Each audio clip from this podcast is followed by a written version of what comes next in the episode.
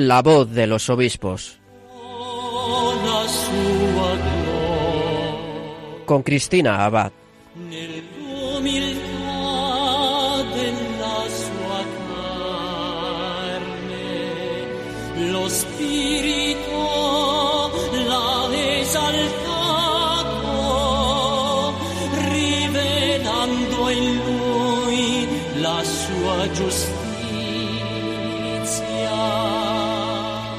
Muy buenas noches, querida familia de Radio María. Un cariñoso saludo de quien les habla, Cristina Abad, y quien les da la bienvenida una noche más a nuestro nuevo programa de la voz de los obispos.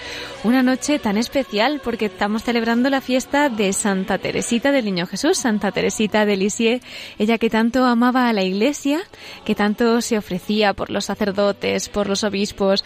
Hoy también vamos a dedicar nuestro programa a uno de sus anhelos más profundos, que eran las misiones. Y es que tenemos con nosotros esta noche al obispo del Callao, en Perú. Tenemos a Monseñor José Luis del Palacio con nosotros. Vamos a dedicar nuestro programa íntegramente a entrevistar a Monseñor José Luis del Palacio porque precisamente en una noche en la que estamos celebrando la fiesta de la patrona de las misiones, queremos también que desde la voz de los obispos vivamos una noche misionera y de la mano de la Iglesia. No me extiendo más porque quiero que demos paso a la entrevista y nos vamos a preparar escuchando la canción de Natasha Sampier que recoge precisamente las palabras de Santa Teresita de Lisieux, de Santa Teresa del Niño Jesús, vivir de amor, tan en consonancia con el lema episcopal del obispo al que vamos a entrevistar de Monseñor José Luis del Palacio. Ama y haz lo que quieras. Vivre d'amour, c'est donner sans mesure, sans réclamer de salaire ici-bas. Sans compter, je donne étant bien sûr que lorsqu'on aime, on ne calcule pas. Au cœur divin débordant de tendresse, légèrement je cours. Je n'ai plus rien que ma seule richesse. Vivre d'amour, vivre d'amour, c'est bannir toute crainte, souvenir des fautes du passé. De mes péchés, je ne vois nulle empreinte. En un instant, l'amour a tout brûlé. Flamme divine, notre et douce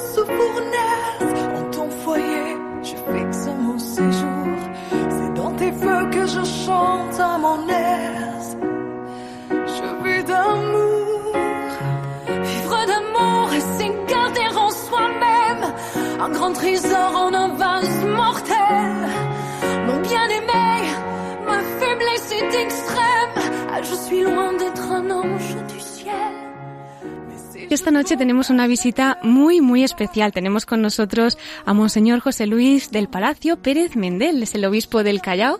Lleva allí más de 40 años y bueno, pues en ese paso por España ha tenido el detalle de venir también a Radio María para que podamos compartir con nuestros oyentes pues toda esa experiencia que sin duda va a ser apasionante.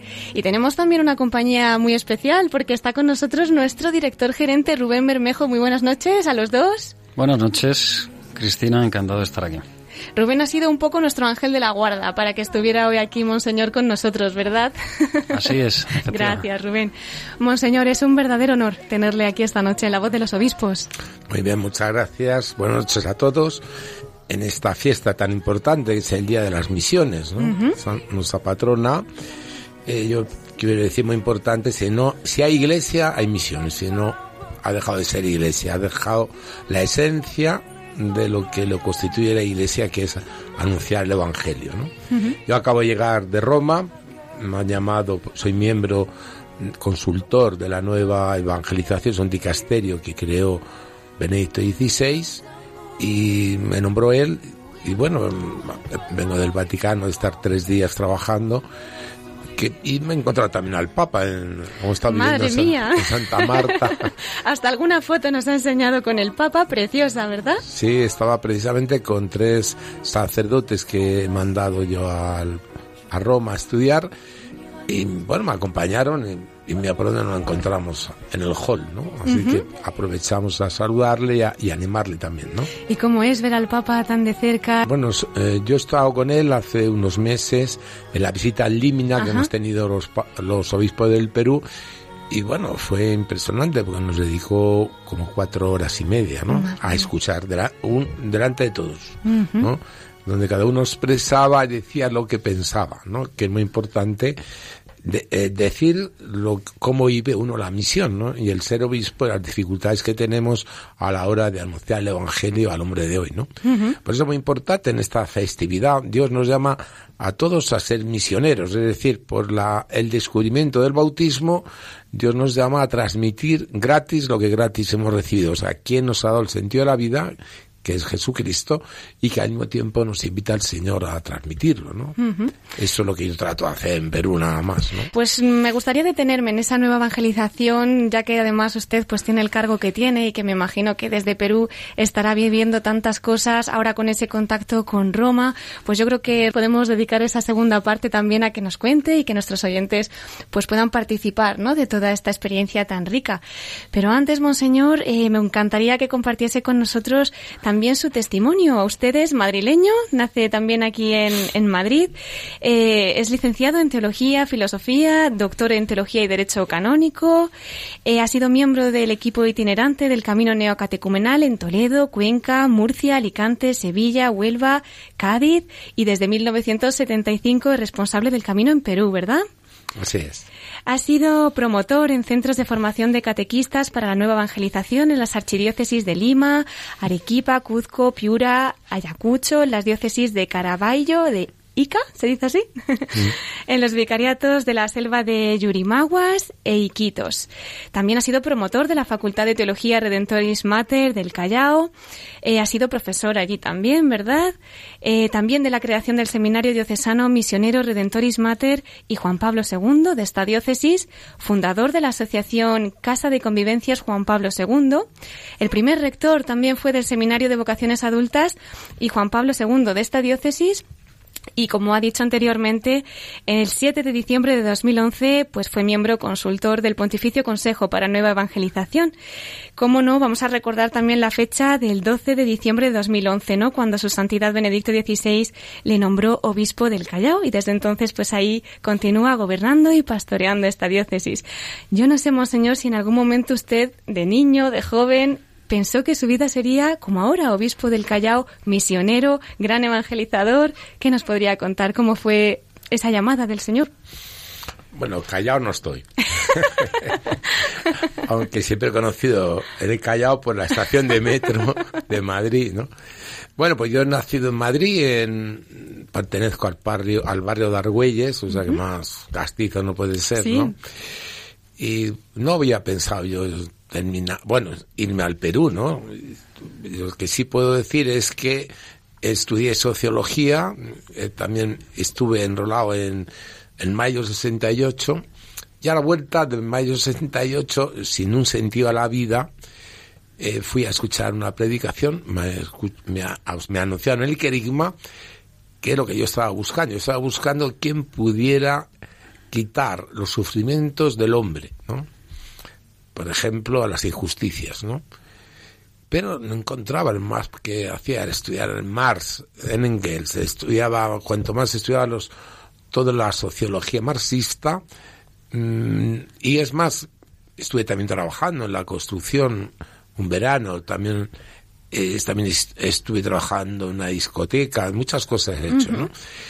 Y al final encontré que el anuncio del Evangelio, cuando fui a escuchar a los laicos, que no esperaba mucho yo de ellos, sin embargo, Dios es sorprendente, ¿no?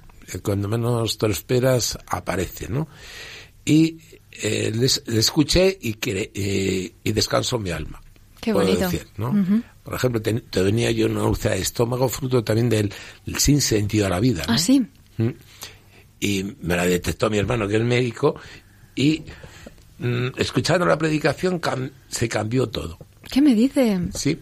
Y entonces empecé, a- dije, pues esto es lo que yo quiero, lo que estoy buscando. Entonces, Impresionante. empecé a estudiar psicología, este, también estudié psicología, ¿no? Porque claro, la sociología te lleva a estudiar la psicología para ver si quitas el, el sufrimiento del, del corazón del hombre, pero tampoco, ¿no? Entonces empecé a estudiar eh, filosofía y teología en la Universidad Pontificia de Comillas, Luego me mandaron a evangelizar, ¿no? a anunciar el querigma y a anunciar a Jesucristo de una forma nueva, ¿no? Por ejemplo, ¿cómo uno cree en Dios? ¿no? Pues yendo sin nada. Sin plata, sin alforjas, sin nada. Eso hoy día decimos que eso es un loco. Pero esa es la mejor universidad que ha tenido Jesucristo con los discípulos, ¿no? Yo decía ahora a mis alumnos, o sea, mis sacerdotes están en Roma, ¿no? Sí. Que no tienen... Yo, no, no tenéis plata, pues yo tampoco llevo plata, o sea, mm, Dios provee. Claro. Pero ese Dios provee es la mejor forma mm, de evangelizar. O sea, lo que dice el fundador de la más media, ¿no? Dice que el medio es el mensaje. El medio que tú usas es el mensaje que tú introduces al otro, ¿no? Por eso cuando a mí me mandaron sin plata, sin alforjas, sin nada, por ejemplo, la primera experiencia la hice yo en Israel, ¿no? En el año 72, me parece que fue cuando la Olimpiada de Múnich, no porque el 72, ¿no? O 73, ¿no? Y 15 días en Israel sin nada, tres, realmente Dios tenía que hacer milagros. ¿no? Desde luego. y desde en un país que no es católico, ¿no? Sin embargo, no, me acogieron los árabes, me acogieron mm, de otras eh, religiones y me, di- ahí me di cuenta realmente cómo es Dios, ¿no? Que cómo Dios provee. ¿eh? Luego después me tocó hacer esta experiencia eh, 15 días en Nápoles. Me desde Asís me enviaron a predicar y me tocó Nápoles. Bueno, Nápoles, impresionante. En ese día que, en ese tiempo que llegamos, había cólera. Y había 25 muertos, había habido, ¿no? Señor. Y entonces íbamos de parroquia en parroquia predicando. Y luego lo que sí quiero decir es cómo el Señor me ha enseñado a mí a que Dios pruebe que eso no es fácil porque es de cada día. ¿no? Y luego me ha tocado ir, me han enviado a Perú, que es un país muy pobre. Todavía me acuerdo cuando fui ahí a Perú la primera vez con los regímenes militares, ¿no? Morales Bermúdez, ¿no? Velasco, Morales Bermúdez, hasta que se restauró la, la democracia. ¿Y qué puedo yo decir? Pues realmente mm, cuando bajamos del avión vimos la pobreza que había allí en, en los pueblos jóvenes que se dice que son los suburbios. Enseguida pensé cuál es el siguiente avión de Iberia que retorno, para retornar a España, ¿no? Y bueno, allí nos enganchó Dios. ¿Cómo me enganchó Dios? Viviendo en un pueblo, bueno, en Chorrillos, ¿no? Una zona al lado de Barranco, que donde había pasado el terremoto y todavía vivía la gente en tiendas de campaña. Y lo primero que dijimos, todos los tres, eh, iba un sacerdote, una laica y yo que era laico entonces, y dijimos yo, ¿cómo podemos rezar? ¿Cómo vamos a evangelizar con el dinero que tenemos en el bolsillo? Entonces nos cogimos todo el dinero y lo dimos a los pobres. A partir de ahora, Dios. Y eso es lo que yo puedo decir en estos 41 años que llevo en Perú, ¿no?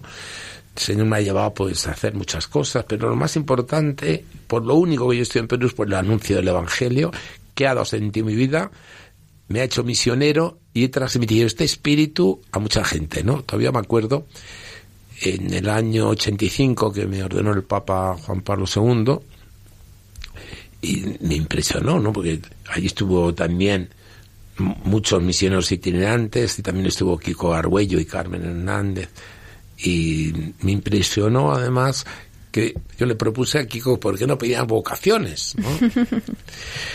Total, que Carmen no lo oía y eh, Kiko sí. Bueno, después de una discusión que tuvimos allí dos días, hicimos una reunión de jóvenes, se levantaron 153 jóvenes. Dios mío. Allí se creó el primer seminario que se llamó Juan Pablo II, ¿no?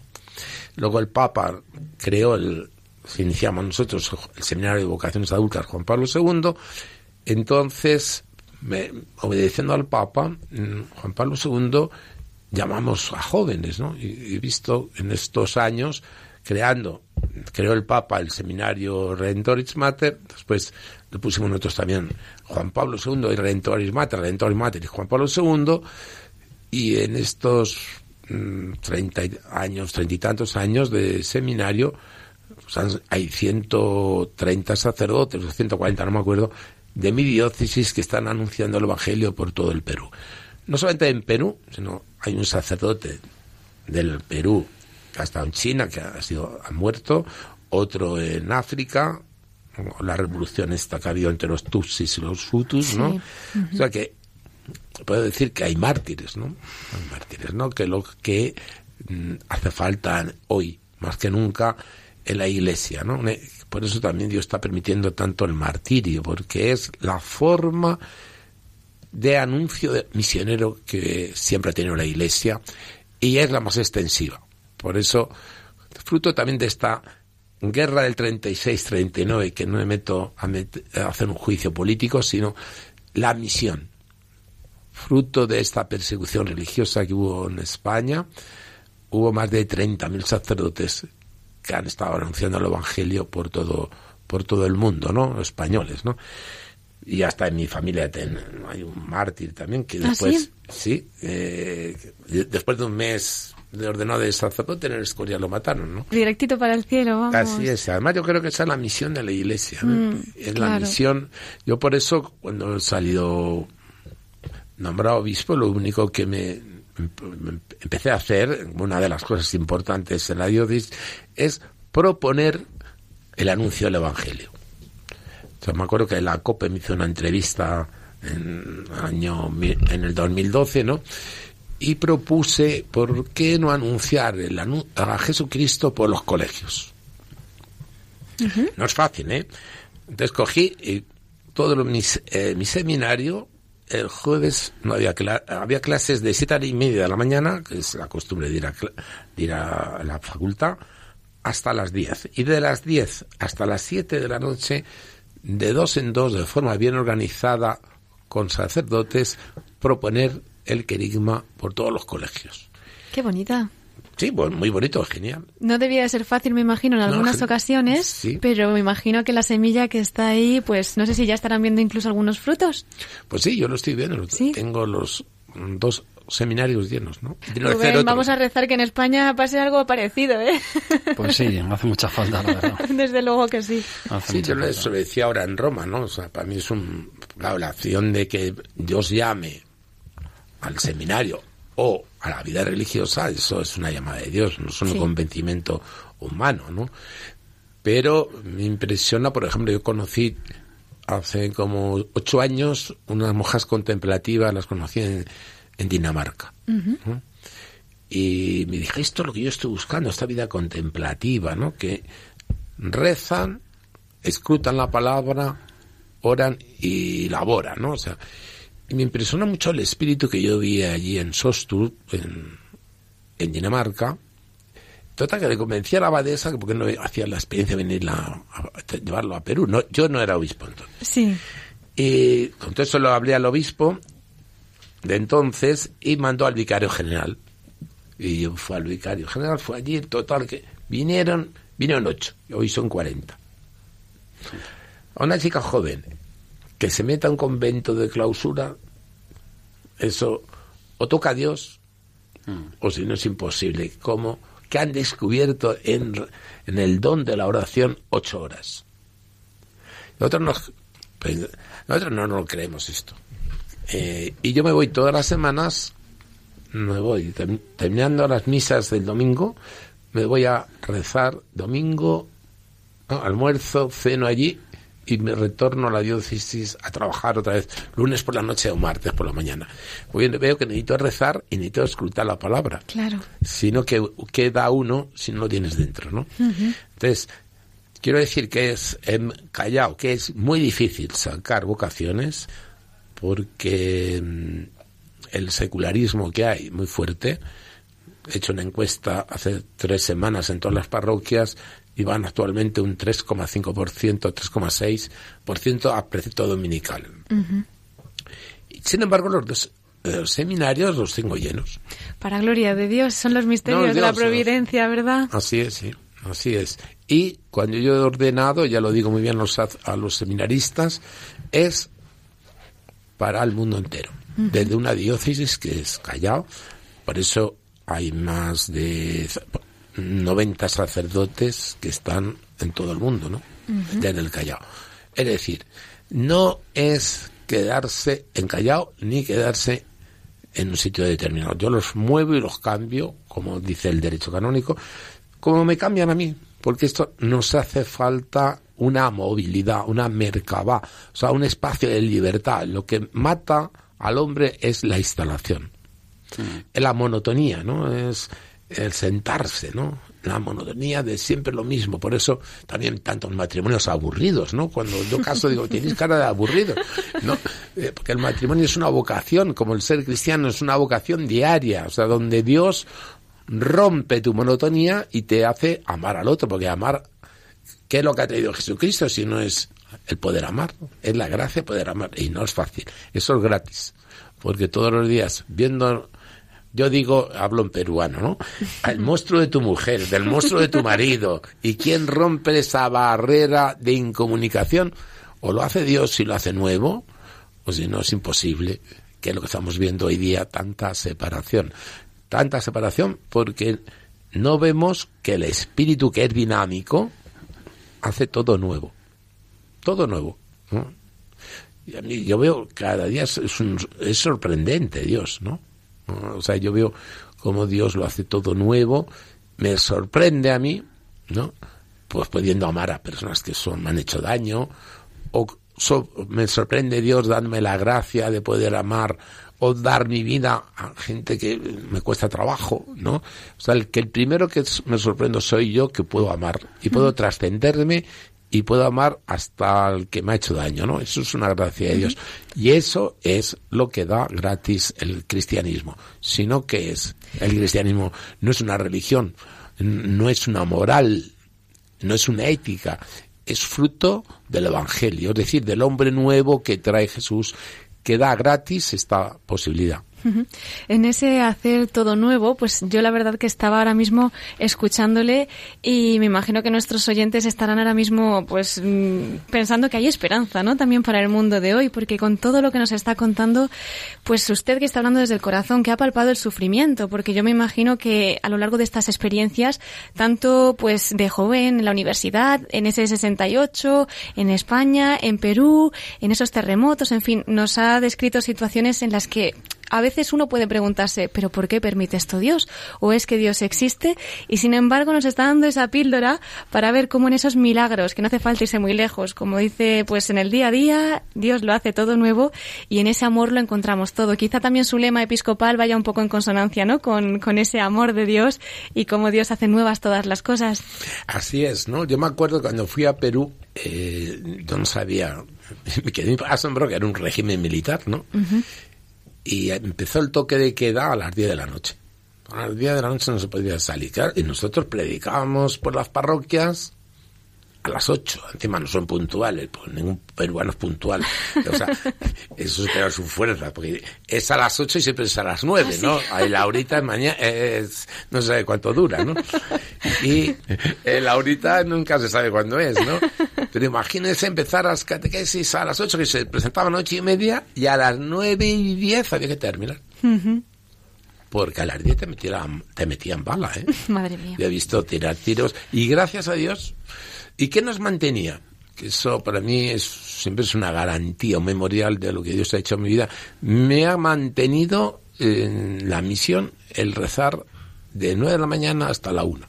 O sea, éramos tres, porque era, tocábamos muy fuerte la injusticia militar, la injusticia de las clases sociales, la injusticia de las razas, la injusticia de los abandonos de marido y mujer, ¿no? La injusticia del no poder comer, ¿no? Como está pasando ahora, ¿no? Perú es un país de mucho contraste, ¿no? Igual que hay la selva, la sierra y la costa, y el que está en la selva parece que está uno en África, y en la sierra parece que está uno que no está en una América y la costa que es un desierto. Sin embargo, que es un, es un país de contrastes, también es un país de contrastes de clases sociales muy fuertes, ¿no? Por ejemplo, donde estoy, en, estoy en el puerto y el aeropuerto de Lima, ¿no? Que tiene, tenemos en la diócesis un millón y medio de habitantes, ¿no? Y la gente, yo lo veo cada vez más, yo tengo cubres que ganan 30 dólares al mes. Y otros, esto lo contrario, ¿no? O sea, allí no tenemos sueldo a nadie, ni el obispo tenemos sueldo, ¿no? Yo vivo de limosnas y me basta. y veo que Dios provee y lo mismo hacen mis sacerdotes, por lo menos los estoy llevando a esto, ¿no? A depender conf- completamente en Dios, ¿no? Como ese es el Dios de Jesucristo, ¿no? El- ¿Qué ganancias tenía? Y no iba solo, ¿eh? porque iba con los doce y los arrimados que vivimos nosotros allí. Es decir, que se presentaba, por eso hasta protestó Marta y María, ¿no? Quiero decir con esto que, eh, es- mm, por ejemplo, mis seminarios, ¿no? Mm, Tengo tres centros de seminarios eh, y los jueves los mando a, a- a los mercados a pedir. Hoy me- precisamente me he encontrado al rector, mi rector que ha estado en un curso en Roma, y me decía, menos mal que esto es esa, eh, la sabiduría, ¿no? Porque vamos a los mercados y los seminaristas les estamos obligando a predicar la fe. Como Jes- digo obligar. A lo mejor alguien se puede escandalizar, pero es lo que dice el Evangelio. Les obligó a meterse en la barca. Y en meterse en la barca los, los discípulos y encima tormenta. Por si fuera poco. Claro, pero es muy interesante ese de obligar. Es como cuando quieres aprender a nadar. Te obligan a na- te obligas a patear con las manos y los pies, ¿no? Y si no te mueres, si no te, te hundes, ¿no? ¿Cómo sabemos que Dios existe? Así les obligó a andar, o sea, a caminar por encima de las aguas, como hizo Pedro, ¿no? Eso es muy importante eh, porque así vemos que realmente que, Dios provee y, provee que, significa que nos ayuda a amar al otro, ¿no? Eh, aunque no lo soportes, ves, te propones amar y no puedes, ¿no? Sin embargo, cuando menos te lo esperas invocando su nombre, eh, yo veo como muchísimos jóvenes y matrimonios se han reconciliado, se han perdonado después de haber sido infieles, ¿no? Esta característica hoy día que hay, ¿no? Que hay tanto vikingo, ¿no? Tantos cuernos por ahí. Y hay como, es una forma de vivir ya en este siglo XXI, ¿no? Y, sin embargo la gente está muerta. O sea, ¿quién le puede devolver la paz y hacerlo todo nuevo? ¿Cómo puedes perdonar a tu mujer, a tu marido? Porque ahí quien sufre siempre son los niños, ¿no? Yo me encuentro cantidad de niños que no tienen padre y madre, ¿no? Cada día, ¿no?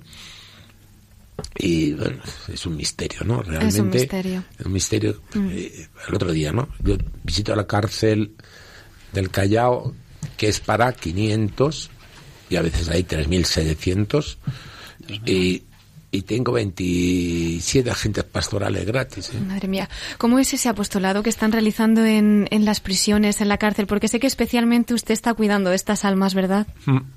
Y además, no tenemos sueldo a nadie, ¿eh?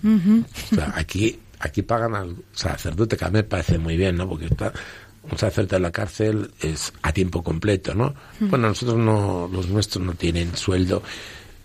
Se lo dije al ministro, me miró como diciendo este que, no, digo, pero si no se preocupe, si a mí el que me paga es Dios, no se preocupe, peor para usted, ¿no?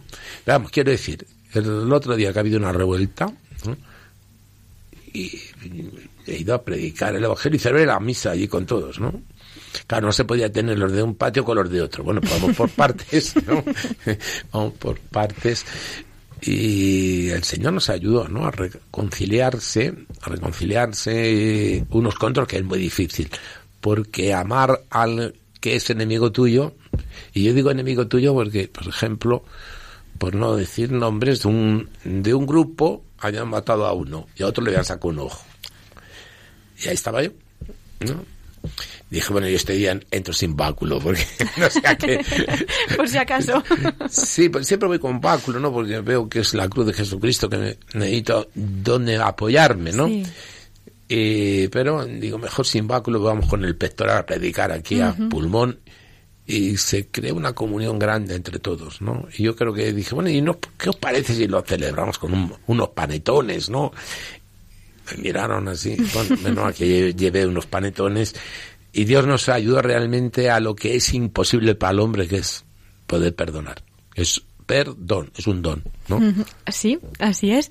Además, Monseñor, creo que tienen también una casa de acogida precisamente para cuando salen de prisión, ¿no? Que también puedan pues reinsertarse la sociedad y, en fin, también desde la diócesis se les ayuda y se les da esa dignidad de personas que muchos pueden creer que la han perdido cuando son como cualquiera de nosotros, ¿no? Hijos de Dios, que es lo más importante. Bueno, en la cárcel del Callao, que es de hombres, has llegado a ver hasta 600 españoles. Eh, yo me acuerdo que con el presidente anterior, el presidente Humala, le fui, pedí que si pudieran el, la Unión Europea eh, pagar el- la cárcel, ¿no? La pena se hiciera en sus países de origen, ¿no? Ah, imposible. Ni con el presidente anterior, ni con el presidente del Congreso, el primer ministro, el ministro de Justicia, el ministro del Interior. O sea, toqué muchas puertas. Y al final, con este eh, nuevo presidente, el presidente Kuczynski, se ha logrado un gran milagro, ¿no? Que puedan retornar a España, ¿no? Ya hay menos, la verdad, mm, pero es impresionante ver tanta gente, ¿no? Tanta gente dañada, destrozada, y ni incluso su familia lo sabe de que están allí, ¿no?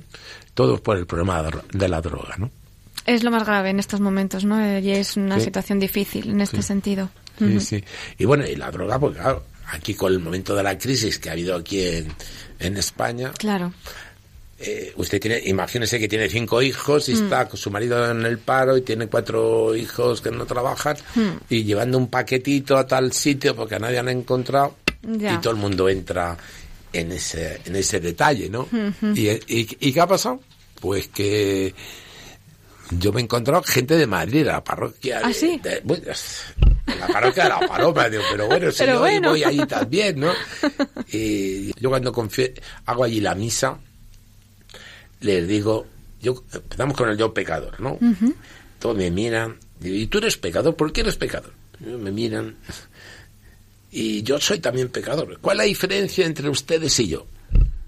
Todos me miran, pues una, que a mí no me han pillado y a ti sí. Porque por mis pecados mi lugar era este.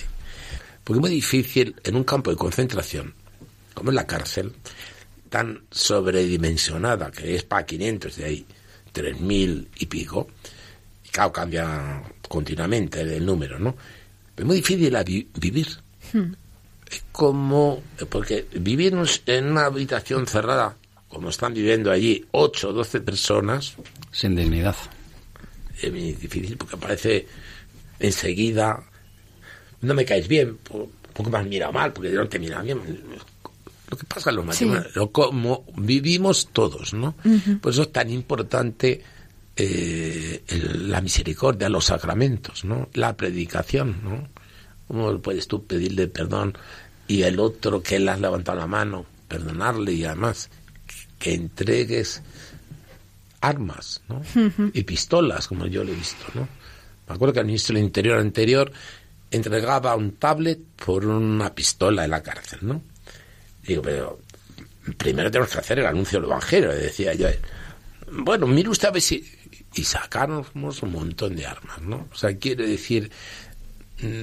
Fruto del anuncio del Evangelio aparecieron más, las armas. Nada más. Como fruto del anuncio del Evangelio, perdonas a tu marido, perdonas a tu hijo. ¿eh? Yo he visto, lo- me impresiona a mí ver una madre, un pintor, ¿no? para no decir, ¿no? identificar mucho la persona. Me acuerdo que me estaba en, en la cárcel presentando un- a un Jesús que había pintado. Me gustó, digo, qué bonito. Y me hace una seña una de mis misioneras. Dice, tenga, digo, tenga, dice, tenga usted cuidado con él. Y luego me lo contaron.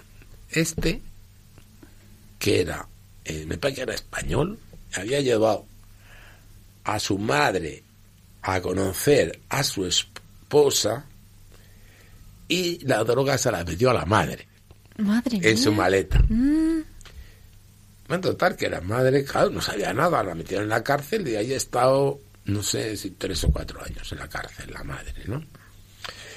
Y, y me impresionó que es que la madre lo esperó al hijo en la casa de acogida nuestra. Y esta madre era una mujer muy distinguida en España. sabía leer muy bien, una mujer muy culta, y enseñó a leer a la- en la cárcel. ¿eh?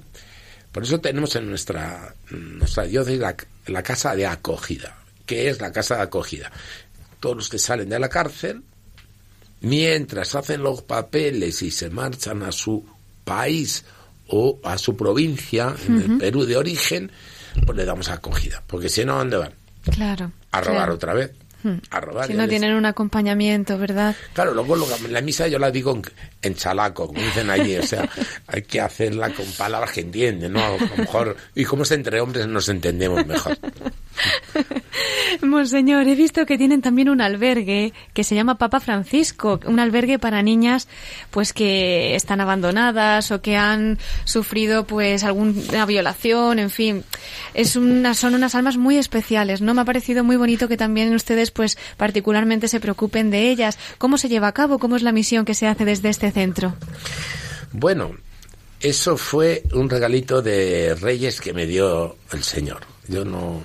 Se me presentó un padre franciscano, todavía me acuerdo japonés, y me dice: "Mire usted, yo tengo ya, monseñor, tengo 88 años. He creado esto, no lo puede usted coger, que está encallado. Y dije yo, y vi, bueno, vamos a ver, ¿no? Fuimos a ver y vi una, es una residencia de niñas menores. Y pff, 80 chicas, y ¿cómo voy a mantener yo esto? Y dije, pues es una raya más al tigre, pues tengo como la cantidad de gente que tengo pobre encallado, ¿no? Y me dije, bueno, no te resistas, ¿no? Porque yo no lo he buscado, ¿no? Total, que lo acogí y, y con, con eso iba un colegio, una casa de albergue, de retiro, no sé qué. Bueno, ahí estamos, ¿no? O sea, lo que primero que he hecho ha sido empezar a construir la, la casa de estas niñas, ¿no? Que o han sido tocadas, han sido violadas o han sido abandonadas, ¿no? He puesto tres misioneras en cargo, a cargo de ellas y ha sido impresionante. Un matrimonio misionero y está cambiando un poco el rostro, ¿no? Claro, no tengo ni cómo mantenerlas, ¿eh? Me voy al banco de alimentos, a, la cola, con los seminaristas que nos dé algo, ¿no? Por ejemplo, ahora yo veo, he hecho la visita pastoral en estos cinco años, he visitado la diócesis parroquia por parroquia cinco días, ¿no? Y he visto que es fundamental, las parroquias son pequeñísimas, o sea, las parroquias son de 20.000 personas, ¿no? Los adultos viven solos, no pueden vivir solos, tiene que vivir, he puesto un matrimonio misionero juntamente con el sacerdote. Estoy tratando de que estén de dos en dos. Y una novedad que he hecho, que he aprendido, es el, miércoles, el jueves Lección Divina. Se lo contaba yo al Papa Francisco. Estaba impresionado. Dice, eso es lo que hay que hacer. Digo, mire usted, eso es lo que crea una comunión de predicación. Y esto ha creado una comunión tan grande entre los sacerdotes. Y lo que me han dicho los mis feligreses es que han cambiado la predicación de los sacerdotes.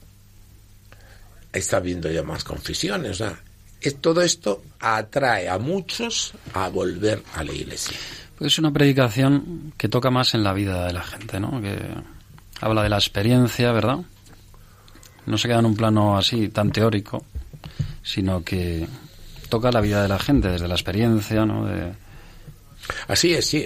Por ejemplo, una de las cosas que hemos eh, propuesto hacer después de esta visita pastoral, eh, veo que las parroquias son pequeñas, son pequeñas en el sentido que caben 150 personas, este, hacer templos de 500, ¿no? Porque hay mucha gente que está fuera del templo. Tengo que hacer muchas veces las misas en los, puer- en los parques. Por ejemplo, le digo yo a un sacerdote, eh, le dije, este domingo de Ramos hay que hacerlo. ¿Cuántos vienen? Y dice que me lleno, caben 210 personas. Hazlo en el parque. Pedimos permiso al alcalde y pusimos una carpa alquilada para 2.300. Y no serán muchos. Digo, yo creo que no. Vamos. y si no, llamamos a los llamamos a los pájaros que se sienten encima. Pues estaban 2.300 llenos. ¡Qué O sea, barbaridad! eso me dijo el sacerdote. Sí, yo sí, fui sí. eh, el domingo de resurrección, ¿no? A celebrar y estaba lleno, ¿no? Y digo, ¿has visto? ¿Y cuál? Y lo dije al alcalde. Digo, bueno, eres un cobarde, le dije.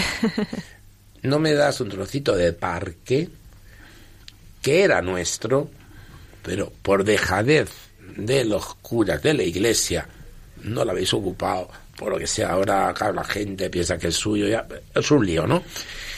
Pero aquí están los papeles. No me lo das porque pierdes votos. ¿Y sabes cuál es el resultado? Más droga, más alcohol, más robo, más mentira, más hipocresía. Por eso es lo que está pasando en el mundo. La democracia se está cayendo. ¿Y por qué se cae la democracia? ¿Por qué existe tanta corrupción en el mundo? En Perú y aquí, en todos los lados, porque no hay que abrir más que el periódico, ¿no? Porque hemos quitado el decálogo, hemos quitado eh, a Dios del centro de la convivencia del hombre y es lo que estamos contemplando, ¿no? Así que, y yo se lo he dicho a los alcaldes, pero vengo de, imagínense, en Perú, tres presidentes en la cárcel. Ese que humus estamos dejando a los jóvenes. Eh, que humus, si tú ves a tu padre que está metido en la cárcel y tu madre también en la cárcel, no uno, un padrastro y el otro, o sea, son tres presidentes. Tenemos los alcaldes, los presidentes de la región, ¿no? He tenido que ir a verles, ¿no? Porque yo no tengo color. Mi misión es ver a todos, hacer presente la misericordia de ellos y escuchar, ¿no? ¿Y cuál es el resultado? Yo le he dicho, mm, nos estamos destruyendo porque estamos quitando a Dios. Y no se puede vivir sin Dios. No se puede, es imposible. Es como un pez vivir sin agua igual. Es verdad, así es. Por eso yo creo que es importantísimo esa labor de evangelización que nos está contando que están realizando y Dios quiera que se siga extendiendo por todo el mundo, ¿no? Ahora como consultor también del Pontificio Consejo para la Evangelización recién llegado de Roma prácticamente, que me imagino que todavía viene ahí, pues todavía con más pilas, ¿no? Para, para estos jóvenes, para todos los que incluso nos pueden estar escuchando, porque también se escucha en América por Internet, Radio María, pues yo creo que es importante que también demos un mensaje, ¿no? Un mensaje de esperanza. Hemos escuchado todos esos proyectos, cómo Dios hace las cosas, la fuerza de la oración, la fuerza del martirio, que, que es tan importante. Y hoy, también en un día en el que estamos celebrando a Santa Teresita de Lisieux, pues qué bonito, qué bonito escuchar sus palabras, Monseñor, y ver cómo se une esa oración, ese martirio que no siempre a veces tiene que ser cruento, ¿no? Sino a veces en ese día a día, en ocasiones como la que usted nos está dibujando. Yo querría invitarle a que nos dejara un mensaje especial para nuestros oyentes. Y bueno, no lo hemos dicho, pero además ya él ya colabora con Radio María, ¿verdad, Rubén? Nos estaba comentando antes. Así es, en Perú, Entonces, ¿verdad? para nuestra casa. Así es, tengo un programa eh, mm, semanal, ¿no? Una cosa que yo dec- quería decir yo estos días que hemos estado en el Consejo Pontificio de la Nueva Evangelización, hemos estado estudiando tres puntos importantes, ¿no? Ha sido uno, el sino de los jóvenes, ¿no? Cosa que hemos tratado en el aspecto que se ha tratado en el Consejo Pontificio ha sido ver eh, qué es quién es un, qué es ser catequista. Yo he dicho, pues es un testigo de la resurrección de Jesús. El tercer aspecto es ver mm, eh, los santuarios, ¿no? Como un lugar fundamental de nueva evangelización, porque mucha gente, por ejemplo, el Camino de Santiago. La gente va a hacer el Camino de Santiago para hacer deporte muchas veces, o para tomar el sol. No sé, cada uno tiene sus intenciones. Sí. Pero es muy interesante, porque de ahí Dios Hace su obra, ¿verdad? hace su obra. Si le presentamos la verdad, si le presentamos a Dios, ¿no? Por eso veo yo que estos tres aspectos eh, ha sido muy interesante que hemos estado reunidos en el Consejo Pontificio, ¿no? Muy bien. Rubén. No, yo solo pedirle a Monseñor que, pues eso, que nos deje un mensaje sobre todo para los hermanos que nos estén escuchando, que hayan sintonizado, bueno, para todos, ¿no? Pero muy especialmente para aquellos hermanos que hayan sintonizado Radio María ahora, que estén en sufrimiento, que estén alejados de la iglesia, que la iglesia les suene a cuento chino. Sí, por ejemplo, yo, yo no puedo prescindir de quien me ayudó a mí a, for- a formar este ser, que- fue en la parroquia La Paloma de Madrid, con mis hermanos de comunidad, que tuvieron paciencia con mis pecados y vi la acción de Dios en medio de ellos, ¿no? Y esto me entusiasmó a mí a identificarme con Cristo, ¿no? Entonces, ¿qué mensaje? Pues el mismo que digo yo en Radio María, si alguno está destruido, que no acepta su vida, que está a borde del suicidio, como tanta gente, que no puede amar, o que está triste, o que se encuentra abandonado, o que está en la cárcel de sí mismo, o, de lo- o no puede amar, pues que vaya a la parroquia, ¿no? Que escuche una predicación como hemos hecho todos, Hemos tenido que sentarnos a escuchar y a escuchar como hizo María. María escuchó. ¿Y por dónde quedó embarazada María? Pues lo dicen los padres de la iglesia, por el oído. O sea, el oído escuchó, por eso el pueblo de Israel es el pueblo del oído, el pueblo cristiano es el pueblo del oído. Lo que pasa es que no escuchamos, no escuchamos, ¿no? Qué difícil es escucharnos entre nosotros hoy día, ¿no? Sin embargo, eh, la fe viene por escuchar. Por eso yo les invitaría a escuchar una predicación. ¿Tú crees que, tú crees que no existe Dios?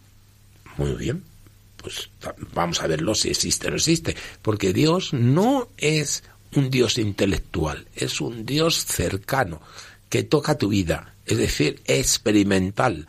Invoca el nombre del Señor. Es lo que yo digo siempre en Radio María, invoca el nombre del Señor. Invoca y Dios aparece al toque, aparece al momento. ¿Qué mensaje? Que Dios nos ama, ha dado la vida por nosotros y aprovecha este momento de Dios, ¿no? Momento de experimentar a Dios Monseñor, estamos aquí encantadísimos, pero se va el tiempo volando. He mirado el reloj, digo, no me lo puedo creer. Tenemos ya que terminar sintiéndolo. Pero bueno, yo creo que sus palabras, pues yo creo que son un buen colofón, ¿verdad? Para concluir. Y como no, pues también de la mano de la Virgen, en esa escucha suya, que la tengamos también muy en el corazón, presente también a través de nuestras ondas. Pues muchas gracias y solamente que recibís por mí, porque soy uno más predicando el Evangelio y, mm, rezar por mí para que en medio de mis pecados pueda ser fiel al Señor y seguir dando la vida como Él y María la dio junto a la cruz cuando vio traspasar el corazón de su Hijo. Lo haremos, sin duda, Monseñor, y nos acogemos también a sus oraciones, ¿verdad, Rubén?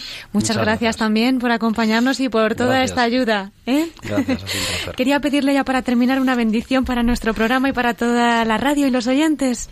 El Señor esté con vosotros. Con tu espíritu. Y que la bendición de Dios Todopoderoso en nombre del Padre, del Hijo y del Espíritu Santo esté con todos ustedes, con los enfermos, con los que están alejados de la Iglesia y se ríen de, de todo esto. Solamente les invito a que vayan a escuchar y verán que no se irán defraudados. Muchas gracias.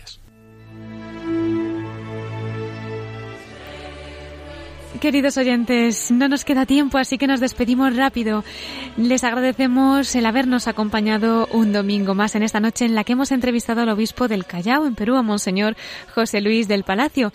Ha sido un programa muy misionero, acorde con la patrona de las misiones que estamos celebrando con Santa Teresita del Niño Jesús. Pedimos su intercesión para todos nosotros, que ella nos acompañe y que nos ayude en su caminito del amor también a alcanzar la santidad. Nos vemos en siete días si Dios quiere, les espero a las nueve de la noche en la voz de los obispos. Dios los bendiga.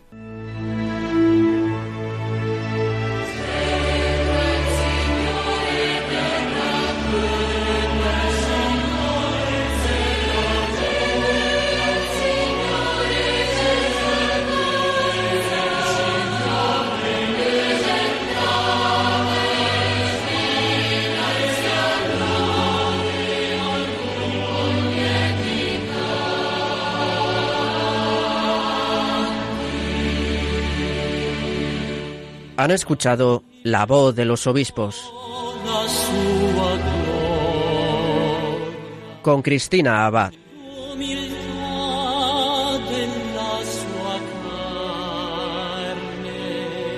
Lo